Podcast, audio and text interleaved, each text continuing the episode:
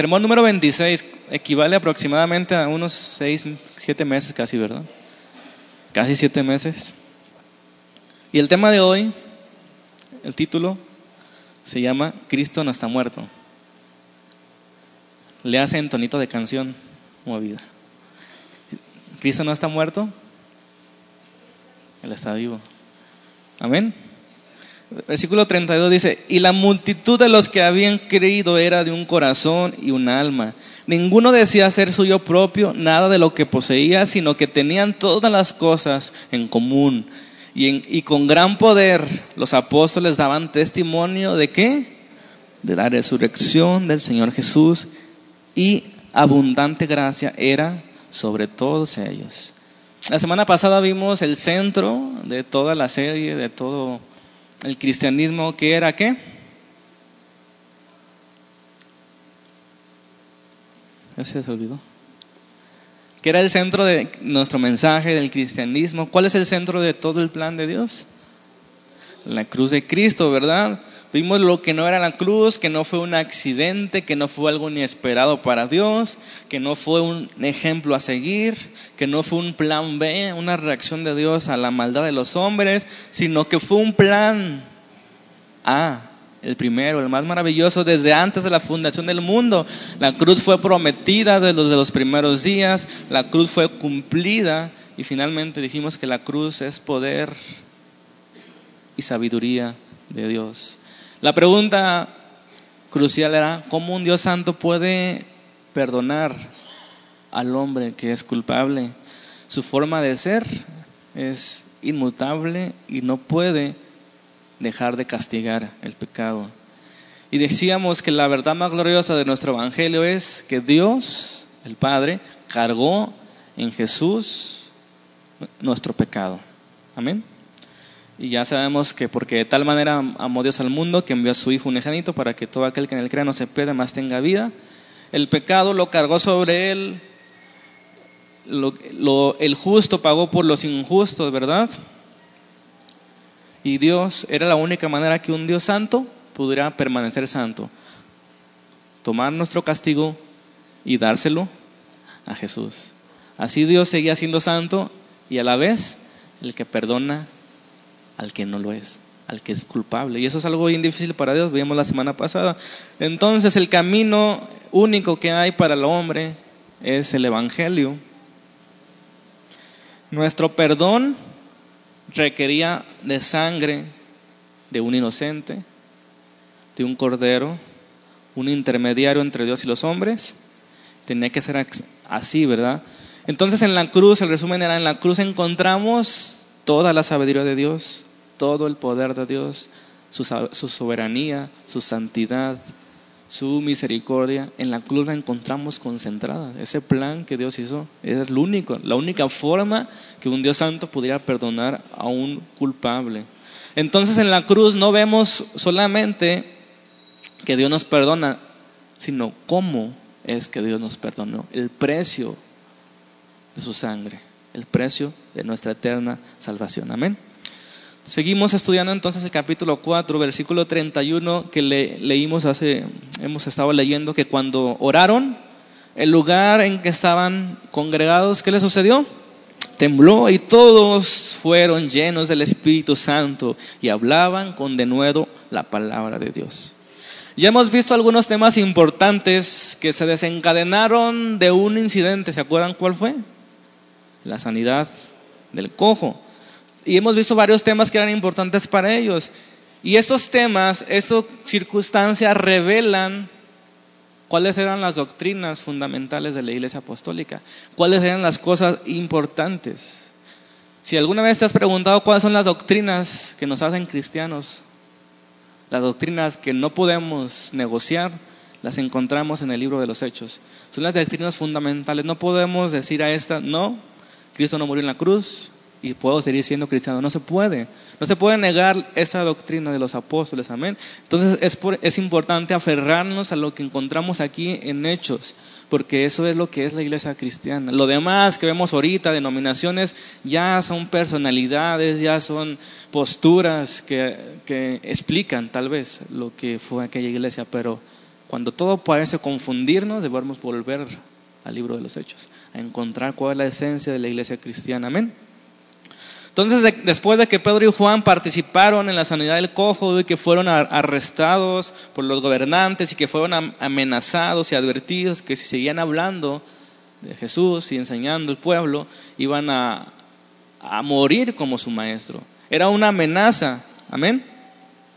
¿Cómo reaccionaron esos cristianos ante esa amenaza de muerte? Ya hemos visto los sermones anteriores que, de hecho, la prueba este, exquisita de la fe cristiana, ¿cuál es?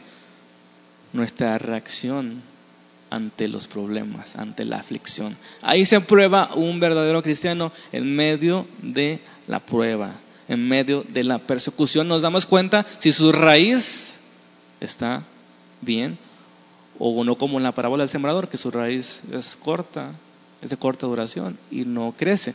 Entonces en las pruebas ahí se dan cuenta, esos cristianos estaban verdaderamente firmes en sus, en sus convicciones. Ellos quisieron entonces, alzaron la voz a Dios en oración. Fíjense bien, estaban enfrentándose a una amenaza de muerte y lo primero que hicieron que fue quejarse y orar, no, lo primero que hicieron fue orar. Esto dicen muchos hermanos, cuando nos encontremos en problemas, cuando nos encontremos en dificultades, ¿qué es lo primero que hacemos? Lamentablemente muchas veces lloramos, que no es malo llorar, pero sería bueno orar primero y ya en la presencia de Dios derramarnos, ¿no? Pero no quejarnos, sino orar y entregarle al Señor nuestras circunstancias.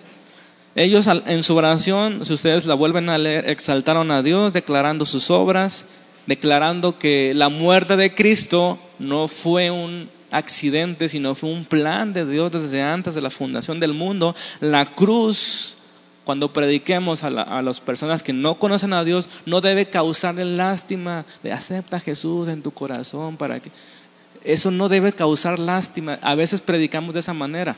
Debe causar cierto temor que los lleve al arrepentimiento.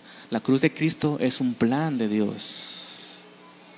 No debe causar lástima el Señor Jesucristo colgado en la cruz, porque Él no se quedó ahí. Así se llama nuestro sermón. Cristo no está muerto. Amén.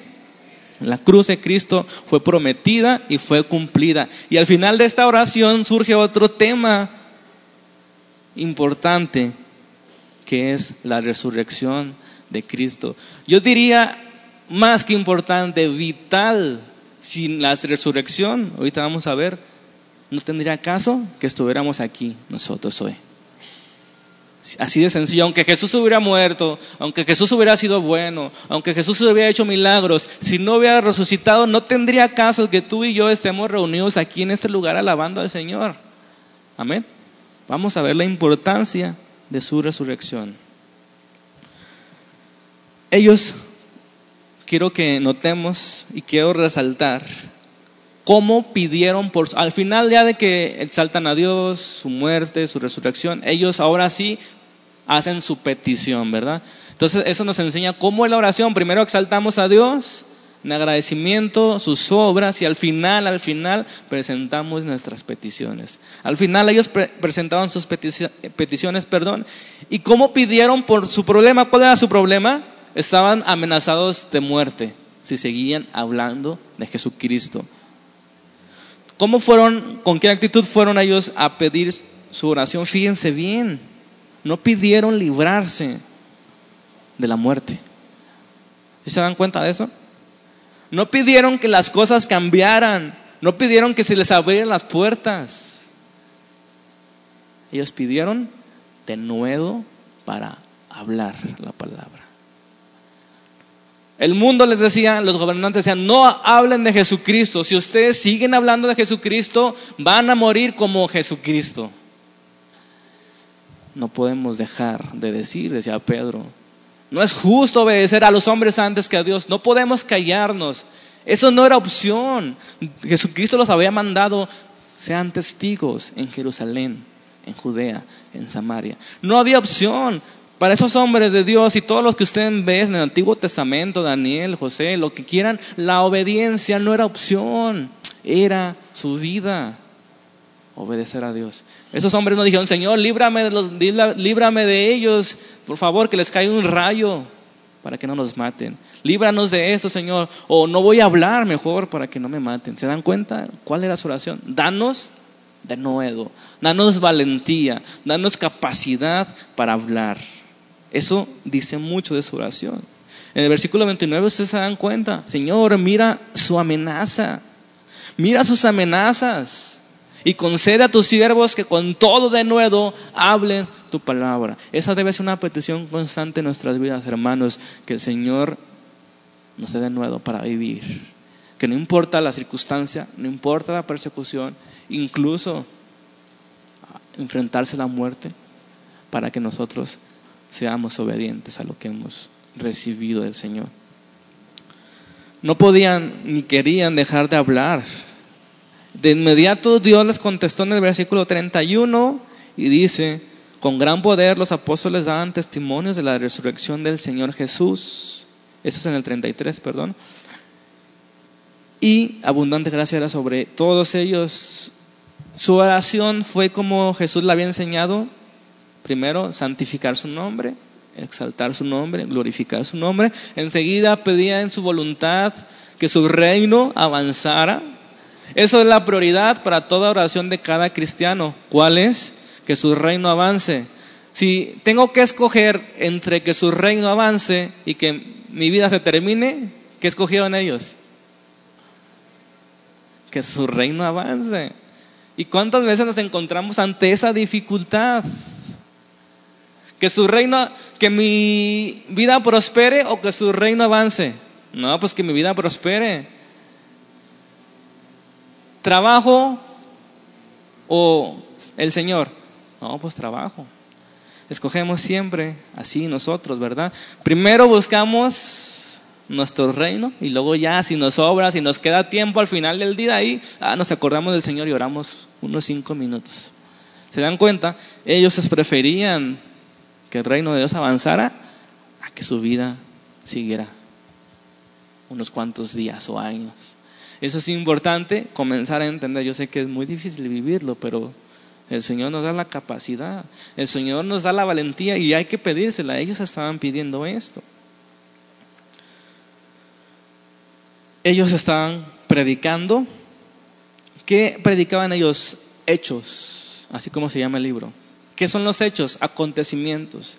Es algo que realmente sucedió, no es una historia inventada, no es algo que ellos escucharon, estaban predicando lo que vieron y lo que oyeron. Hechos.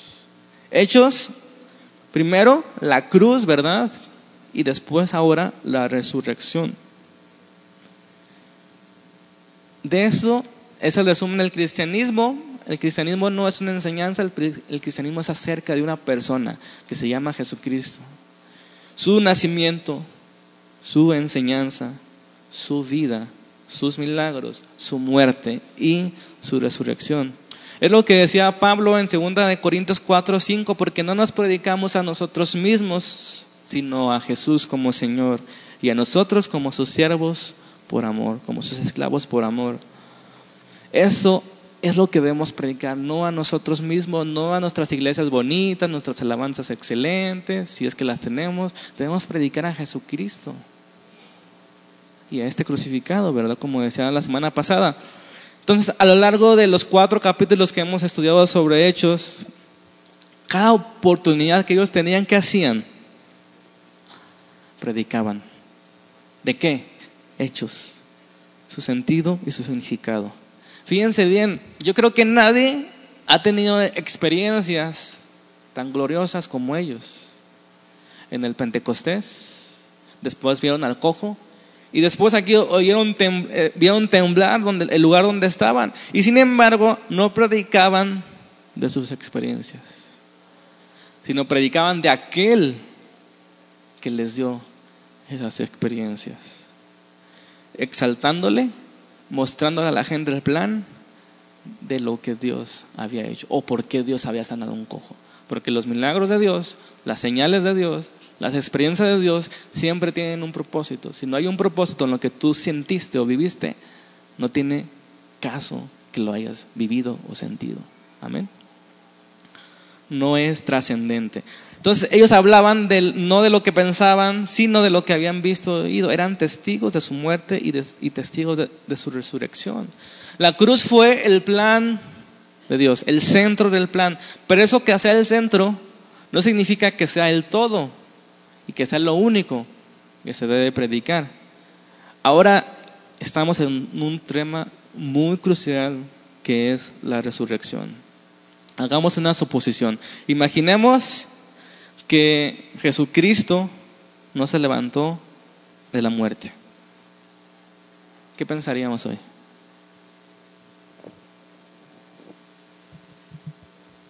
Si, si, hoy llega un ángel del cielo y nos dice, ¿saben que Jesucristo no murió? Todo fue un teatro.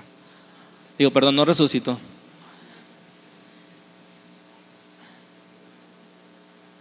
Sí murió por ustedes, los amaba tanto y murió, pero pues no la libró. Se quedó ahí en la tumba. ¿Qué pensaríamos?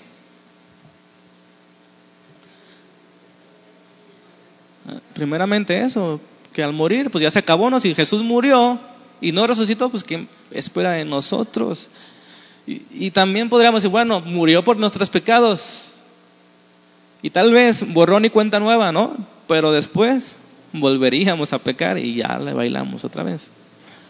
En términos mexicanos, ya le bailamos es ya valimos. Pero, fíjense bien, la resurrección fue la demostración del triunfo de Dios. Cristo no está muerto. Murió, pero resucitó. La resurrección es la que nos da esperanza. ¿Por qué? Porque le da credibilidad a todo lo que dijeron los profetas en los salmos, en la ley, lo que Jesús dijo antes de morir. Si Él no hubiera resucitado, no tendría credibilidad, no habría esperanza para nosotros. Pablo dice en el capítulo 15, versículo 13 de 1 Corintios, acompáñame, habla acerca de la importancia de la resurrección. No pensaríamos que fuera tan importante la resurrección, pero es más importante de lo que podamos creer. 1 Corintios 15, 13 dice, porque si no hay resurrección de muertos, porque en ese momento se negaba, ¿verdad?, que los muertos resucitaban, dice Pablo, si no hay resurrección de los muertos, tampoco Cristo resucitó. Y si Cristo no resucitó, vana es entonces nuestra predicación. Vana es también nuestra fe. Y si somos hallados falsos testigos de Dios, porque hemos testificado de, Dios que Él resucitó a Cristo, el cual no resucitó, si en verdad los muertos no resucitan, porque si los muertos no resucitan, tampoco Cristo resucitó. Y si Cristo no... Ay, estoy leyendo otra vez, ¿verdad? Perdón, perdón. ¿Sigo bien, verdad? Es que se repite, perdón. Y si Cristo no resucitó, vana, vuestra fe es vana y aún están en sus pecados.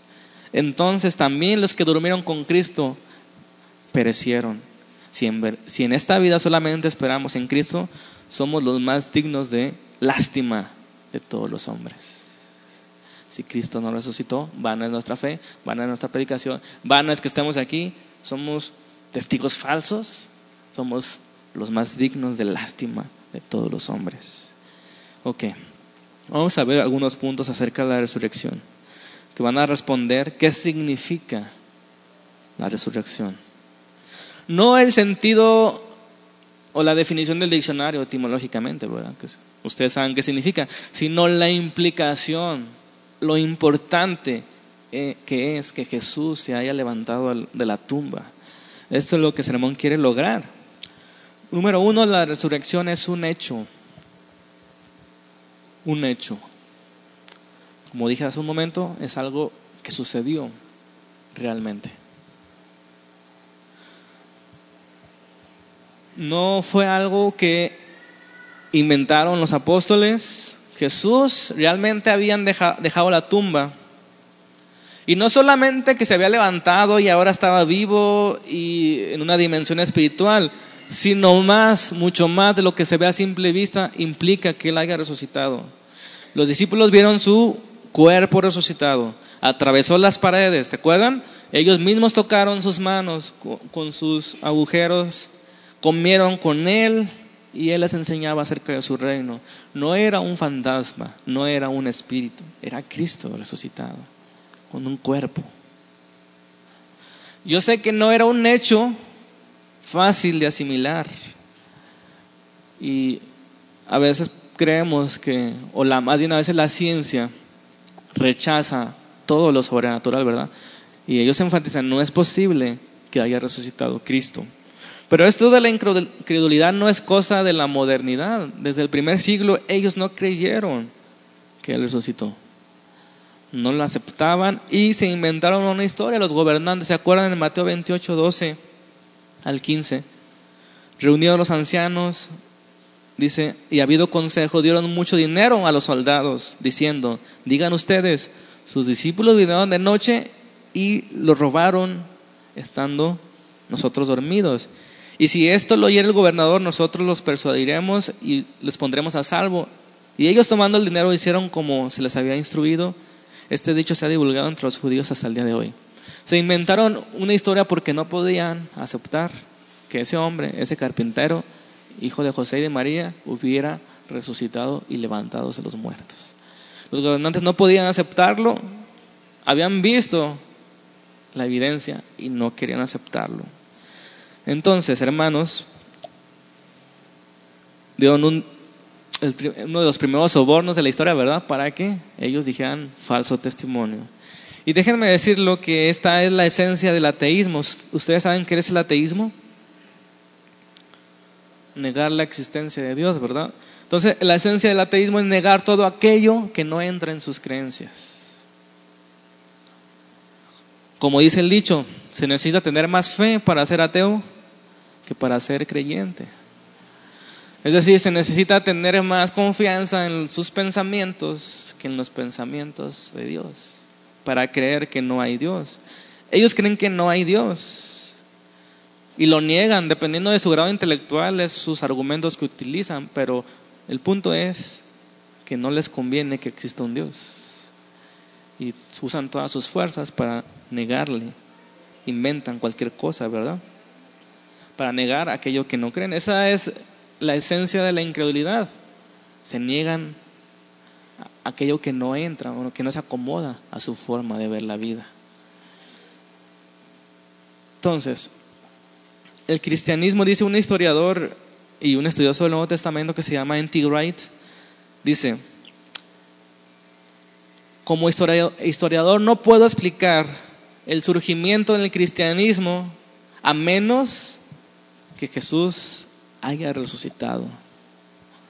Él dice que no puede explicar cómo surgió el cristianismo, esos hombres tan radicales, esos hombres tan poderosos, a menos que Jesús haya resucitado. Y eso es una verdad, ese es el argumento más fuerte para asegurar que Jesús verdaderamente resucitó. ¿Cuál es el argumento más fuerte? La iglesia cristiana. ¿Sí? Usted y yo, todos los hombres que vivieron casi dos mil años, la pregunta es, ¿cómo pudo nacer la iglesia cristiana si Cristo se quedó en la tumba? Eran hombres débiles. ¿Cómo iban a transformar y a convencer a todo el mundo por medio de una mentira? Es una buena pregunta. Hombres sin estudios, hombres del vulgo, hombres incapaces, ¿cómo iban a convencer a todo un imperio y vencerlo al imperio romano a través de una mentira? hombres que hemos leído en Lucas 24, último capítulo de Lucas, que cuando Cristo murió estaban todos deprimidos y querían regresar a sus ocupaciones anteriores. ¿Se acuerdan? Pensaban que su Salvador había sido derrotado. Ellos lo vieron ahí en la cruz morir y entregar sus fuerzas no lograban comprender o no podían asimilar que Jesús les dijo muchas veces, y al tercer día resucitaré, y al tercer día resucitaré, es necesario que muera, y al tercer día resucitaré, resucitaré. Y ellos lo vieron morir y estaban deprimidos. ¿Cómo explicas que hombres tristes y deprimidos puedan convencer a todo el mundo que verdaderamente Jesús había resucitado? ¿Cómo explicas que la iglesia haya permanecido, haya preservado todo este tiempo si Jesús no resucitó? La explicación, entonces, mejor, el argumento mejor de que Jesucristo resucitó es que la iglesia del siglo XXI cristiana sigue de pie. ¿Por qué? Porque Él vive. Porque vive Él, nosotros podemos vivir el mañana, como decía la canción. Después de que Él murió y ellos estaban deprimidos, se les apareció a ellos con muchas pruebas indudutables y les abría el entendimiento para que entendieran las escrituras, ¿verdad? Y a través de esos hombres comenzó el cristianismo, el movimiento más impactante de todos los tiempos que venció al, imperio romano sin espada. Al contrario, ellos morían por su fe. Preferían morir. Los primeros 200 años del cristianismo fue de muerte tras muerte, tras muerte, tras muerte, porque ellos no querían negar que Jesús vivía. Jesús había muerto, que había resucitado. Es un movimiento que no se puede negar el cristianismo. Y que si estuviera basado en una mentira, es casi imposible que sobreviviera dos mil años, ¿verdad? Personas y un movimiento no revolucionario, sino un movimiento radical, obediente a la palabra que ha cambiado el mundo. Las mejores cosas del mundo que ustedes vean, hospitales, escuelas, este, albergues, todo proviene del cristianismo. Amén. Jesús de Nazaret, fíjense lo que dice otro historiador. Jesús de Nazaret, sin dinero ni armas, conquistó más millones que Alejandro, que César, que Mahoma y Napoleón. Sin ciencia y erudición derramó más luz sobre las cosas divinas y humanas que todos los filósofos y, eruditos combinados. Sin la elocuencia de las escuelas habló tales palabras de vida como nunca antes o después fueron dichas, y producto de efectos que yacen más allá del alcance del orador o del poeta. Sin escribir una sola línea, puso en movimiento más plumas y proporcionó temas para más sermones, oraciones, discusiones, volúmenes de erudición, obras de arte y cánticos de alabanzas que el ejército más completo de los hombres de todos, de todos los hombres de la antigüedad. Un hombre ha logrado todo esto. ¿Por qué? Porque resucitó. Si no hubiera resucitado, resucitado no habría cristianismo. Era imposible que se hubiera hecho tanto después de su muerte si se hubiera quedado en esa tumba. Solo hay una explicación, hermanos, para que tú y yo estemos de pie hoy y estemos aquí en ese lugar. La resurrección fue un hecho, un hecho real. Amén. Los apóstoles se aferraban a la resurrección, la defendían, la predicaban hasta la muerte. Número dos, la resurrección prueba quién es Cristo. La resurrección prueba quién es Cristo. Y el nombre de Cristo ha dado mucho de qué hablar, ¿verdad? Todos los tiempos fue un profeta, o fue un revolucionario, o fue un loco que decía ser el Hijo de Dios, o fue un estafador que nos engañó a todos. ¿Quién dices tú que es el Cristo? ¿Quién, ¿Qué dicen los hombres que es el Cristo? Los hombres dicen, fue un buen hombre, fue un profeta. Pero es imposible que Jesús haya sido un buen hombre y nos haya engañado a todos si no resucitó en verdad. Nomás hay tres opciones, ¿verdad? Él es un mentiroso la opción número uno. ¿Por qué? Porque nos engañó a todos. Lo que decía no fue verdad, no resucitó, no era el Hijo de Dios. O, inciso B, era un loco, de esos que se creen Batman y Superman, ¿no? Él se creía el Hijo de Dios. O, inciso C, Él es el Hijo de Dios, viviente. ¿Ustedes cuál escogen? Por eso estamos aquí. Él es el Cristo, el Hijo del Dios viviente, un Dios que no está muerto. No hay opciones intermedias. Por eso decir que Él es un buen hombre, o un profeta, o un siervo de Dios, no puede ser posible si dijo tantas mentiras. O dijo la verdad o dijo mentiras. Lázaro, ¿se acuerdan de él? Se había levantado de la tumba también, ¿se acuerdan? Sin embargo, lo de él no fue una resurrección, sino una resucitación temporal. Pero cuando Jesús resucita, todo cambió para ellos. En Apocalipsis 1.5 dice, Jesucristo el testigo fiel, el primogénito de los muertos. ¿Sí entienden lo que significa el primogénito de los muertos? El primero en resucitar de los muertos. 1 Corintios 5, 15, 20 dice, mas ahora Cristo ha resucitado de los muertos, primicias de los que durmieron. Jesucristo es el primogénito de los muertos, el primero en resucitar. Mateo, perdón, Lucas 24, 25 vamos a leer. Era algo increíble que haya resucitado. Incluso los discípulos dudaban cuando María y Salomé vinieron a decirle, ¿se acuerdan? la tumba está vacía y los ángeles nos dijeron que se resucitó. ¿Qué hicieron ellos? No creyeron. Pedro y Juan fueron a ver. ¿Y Tomás qué dijo? Hasta que no toque. Ver para creer, ¿verdad? Mateo, Lucas 24, 25 dice, cuando iban dos discípulos en camino a Maús, tristes, deprimidos, Él les dijo, oh insensatos y tardos de corazón para creer todo lo que los profetas han dicho. ¿No era necesario que el Cristo padeciera estas cosas y que entrara en su gloria? Y comenzando desde Moisés y siguiendo por todos los profetas, les declaraba en todas las escrituras lo que de Él decían. Amén. Desde el principio se habla de Cristo.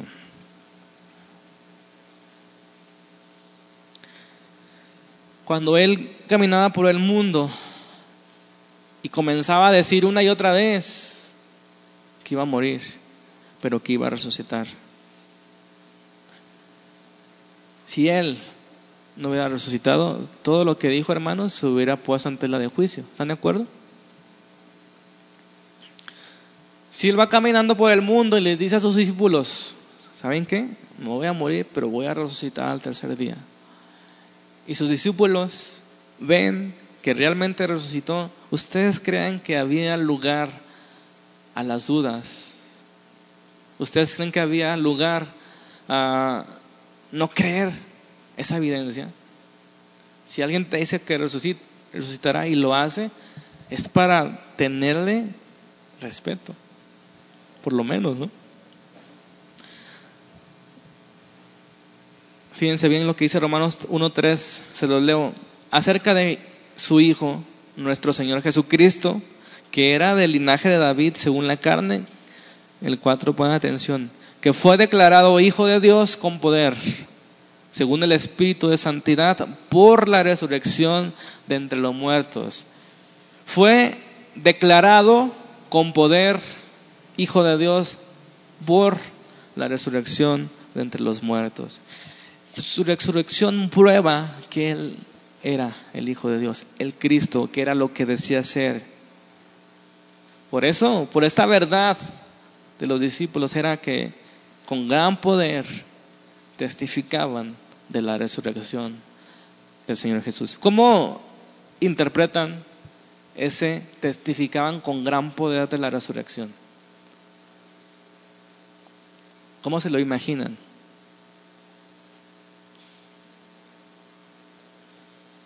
Testificaban con gran poder. ¿No se imagina nada? Seguros, confiados. Tanto que el enemigo les amenazaba, pero no les importaba. Ellos seguían insistiendo que había resucitado y no podían callarlos.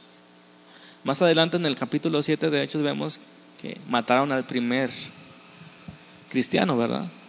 Que fue Esteban. Y de ahí para adelante fueron muchísimos.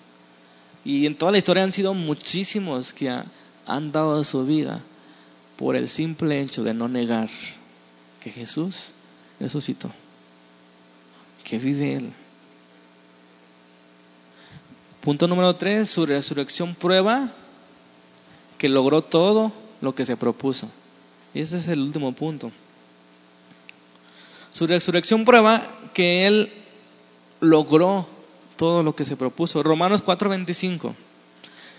El cual fue entregado por nuestras transgresiones. ¿Sí entiende ese término? Transgresión. Nuestros pecados, ¿verdad? El cual fue entregado por nuestros pecados y resucitado para qué? Para nuestra justificación. Entonces es vital la resurrección. Si no, tú y yo no seríamos declarados justos delante de Dios si Él no haya resucitado. Y todo lo que eso significa. Todo sería vano, la fe, la predicación, nosotros. Sería cierto que tal vez fue verdad lo que inventaron los gobernantes, que los discípulos robaron el cuerpo de Cristo, ¿verdad?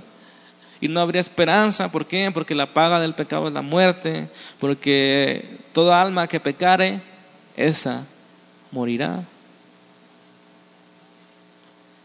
Pero Dios lo resucitó y fue declarado Hijo de Dios con poder.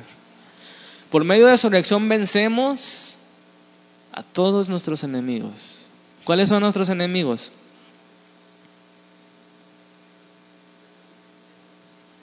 ¿Cuáles? El pecado y todo lo que envuelve el pecado. Pero Dios abrió el camino de la salvación. Y hay que enfatizar cuando prediquemos, es el único camino. Su cruz. No es si te portaste medio bien o no tan mal. No es si fuiste a la iglesia o perteneces a cuál denominación. El único camino siempre será la cruz. No hay otro nombre por el cual sean salvos. Solo en Cristo hay salvación y fuera de Él no la hay. Es importante que empecemos a, predicar esta verdad. Cargó en Cristo los pecados, castigando en Él lo que tú y yo merecíamos. Amén. Castigando en Él. ¿Cómo podemos entonces, fíjense, esa pregunta sería importante. Si la gente te pregunta, porque la diferencia del cristianismo a las otras religiones es que las otras religiones no tienen la certeza de quién será salvo. De hecho, tienen que ir a, orar por ellos cuando se mueren para que no sé qué tanto, ¿no? Pero el cristianismo nos da la certeza de que somos salvos. Y la pregunta es, ¿cómo podemos estar tan seguros de que somos salvos?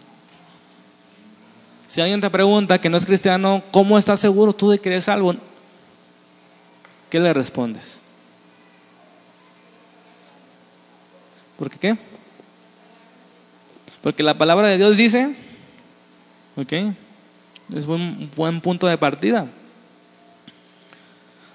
Pero todo se basa en que Él resucitó. Volvemos al punto.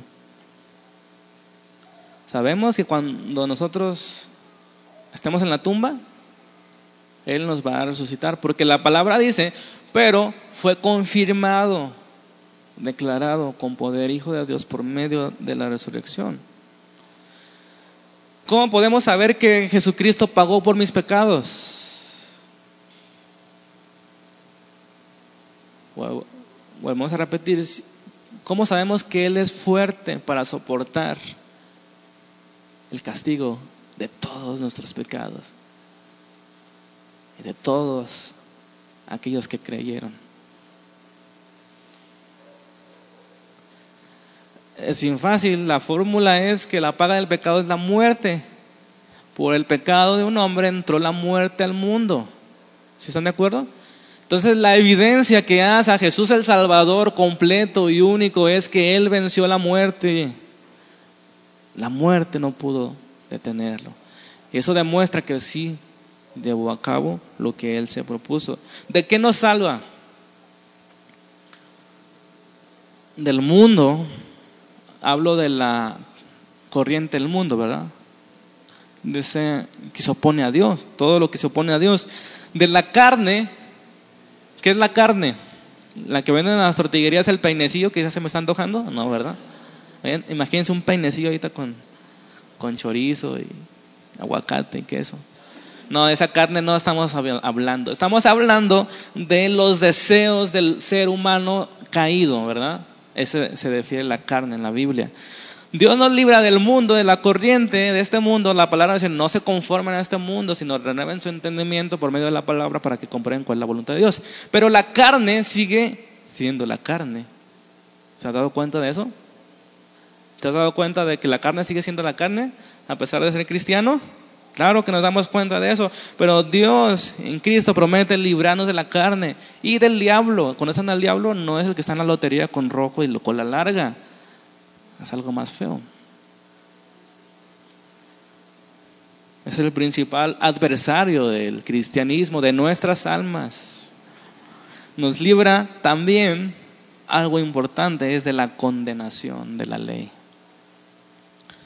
La ley dice, el alma que pecara, esa morirá. Y esa es la condenación. Y si todos han pecado, todos están destituidos de la gloria de Dios, todos son culpables. No hay justo ni un uno. Entonces todos estamos en problemas. La condenación está sobre nosotros. El diablo está contra nosotros. Nuestra carne está contra nosotros. Y el mundo está contra nosotros.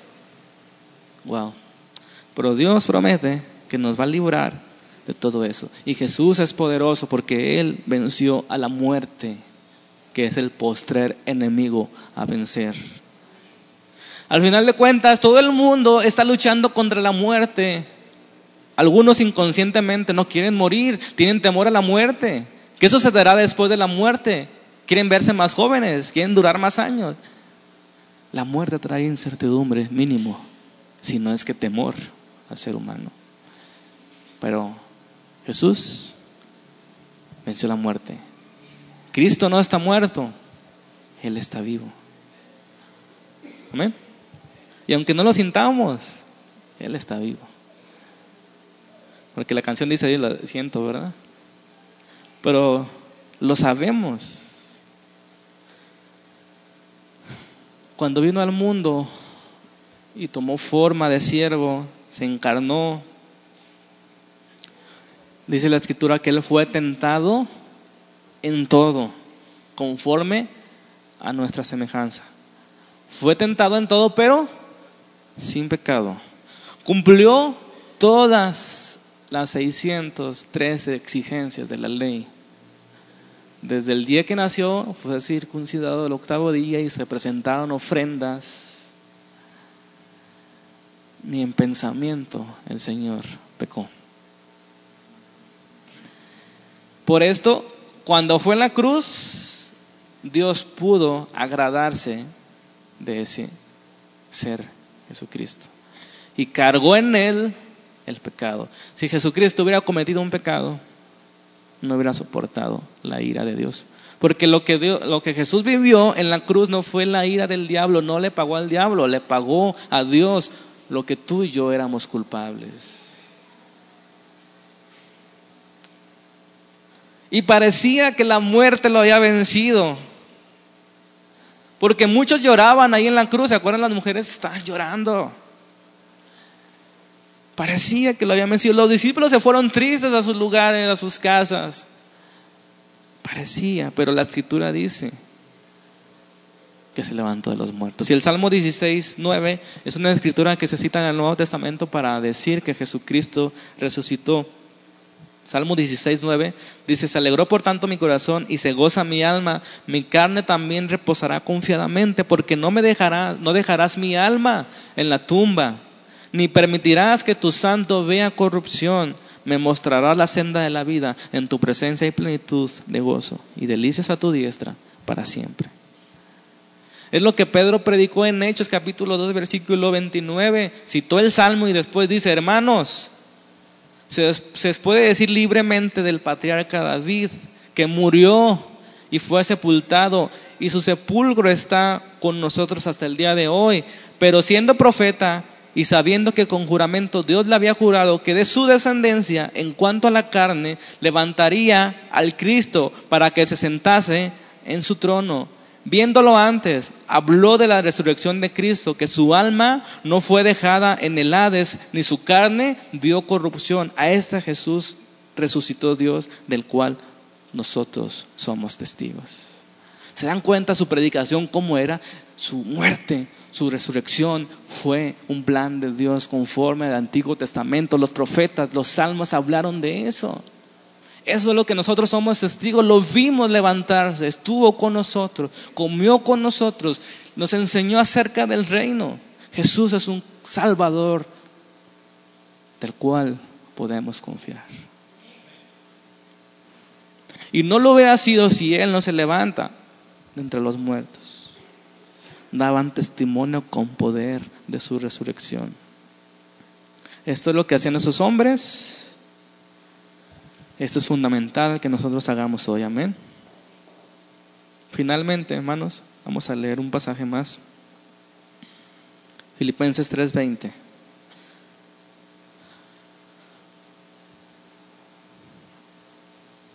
Decíamos hace un momento que nuestra carne sigue siendo carne.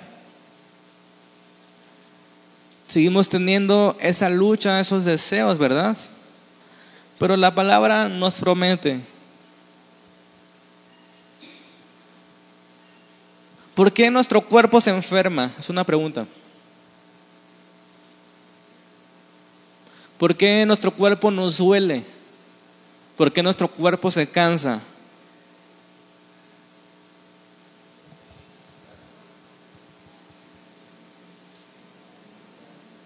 ¿Por qué?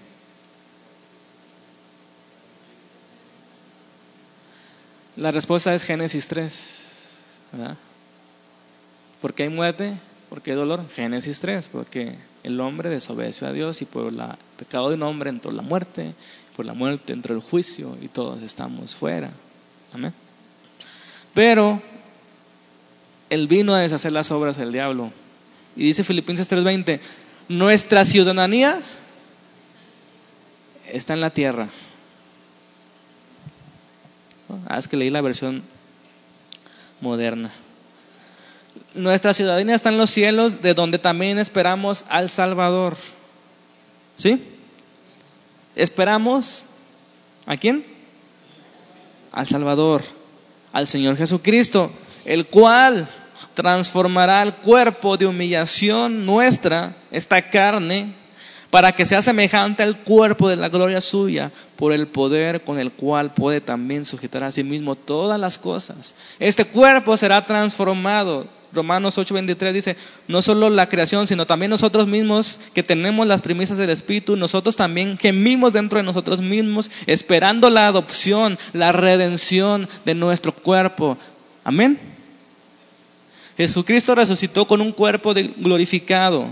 Y dice Pablo que es necesario que eso corruptible, eso que se cansa, eso que se desgasta, eso que se enferma, es necesario que se vista de incorruptibilidad, de inmortalidad, inmortalidad, perdón. Entonces resucitaremos con cuerpos glorificados. Jesucristo dijo en Juan 14, 2 que fue a preparar, ¿qué?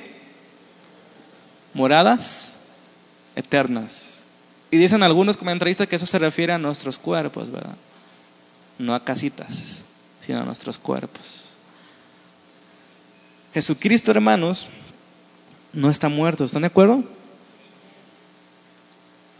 Y estos hombres daban testimonio de su poder, de su vida, de su muerte, de su resurrección, de sus obras hoy en día, y que al final de los tiempos Él va a regresar a juzgar con justicia. Ya no vendrá como cordero al matadero, ahora vendrá como león, con un cetro de justicia. Ese es el día terrible que dice Sofonías. El día terrible de Jehová se está acercando.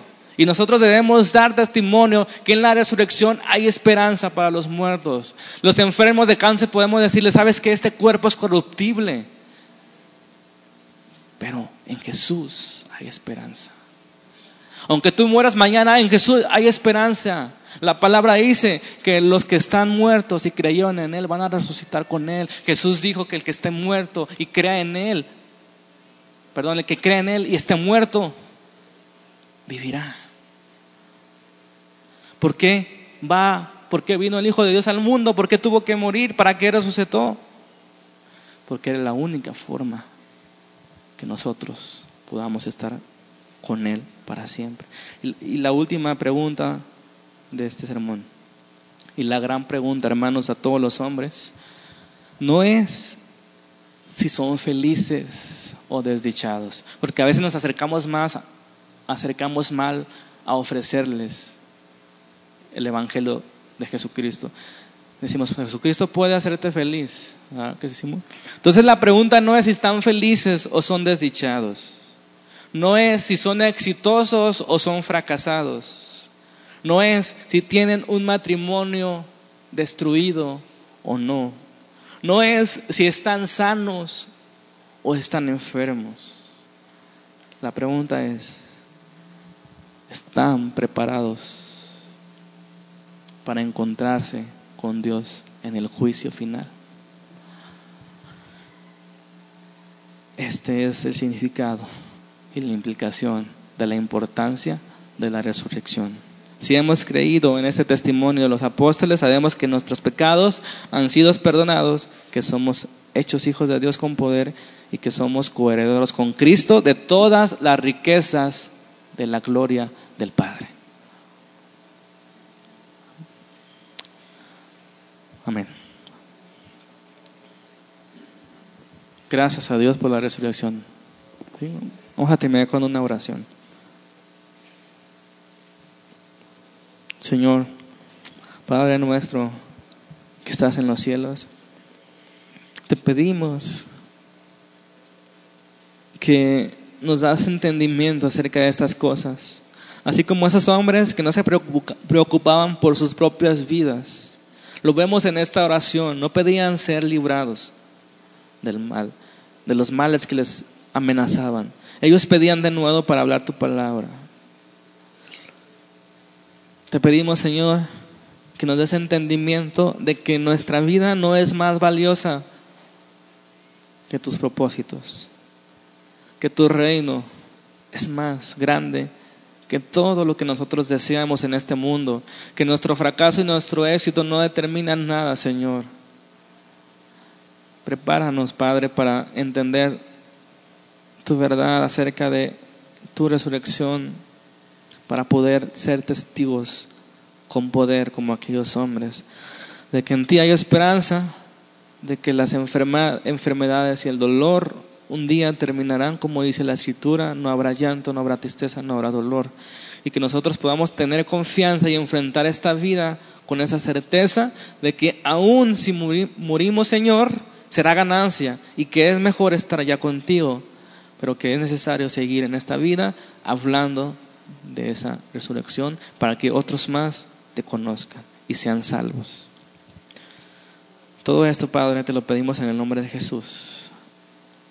Amén.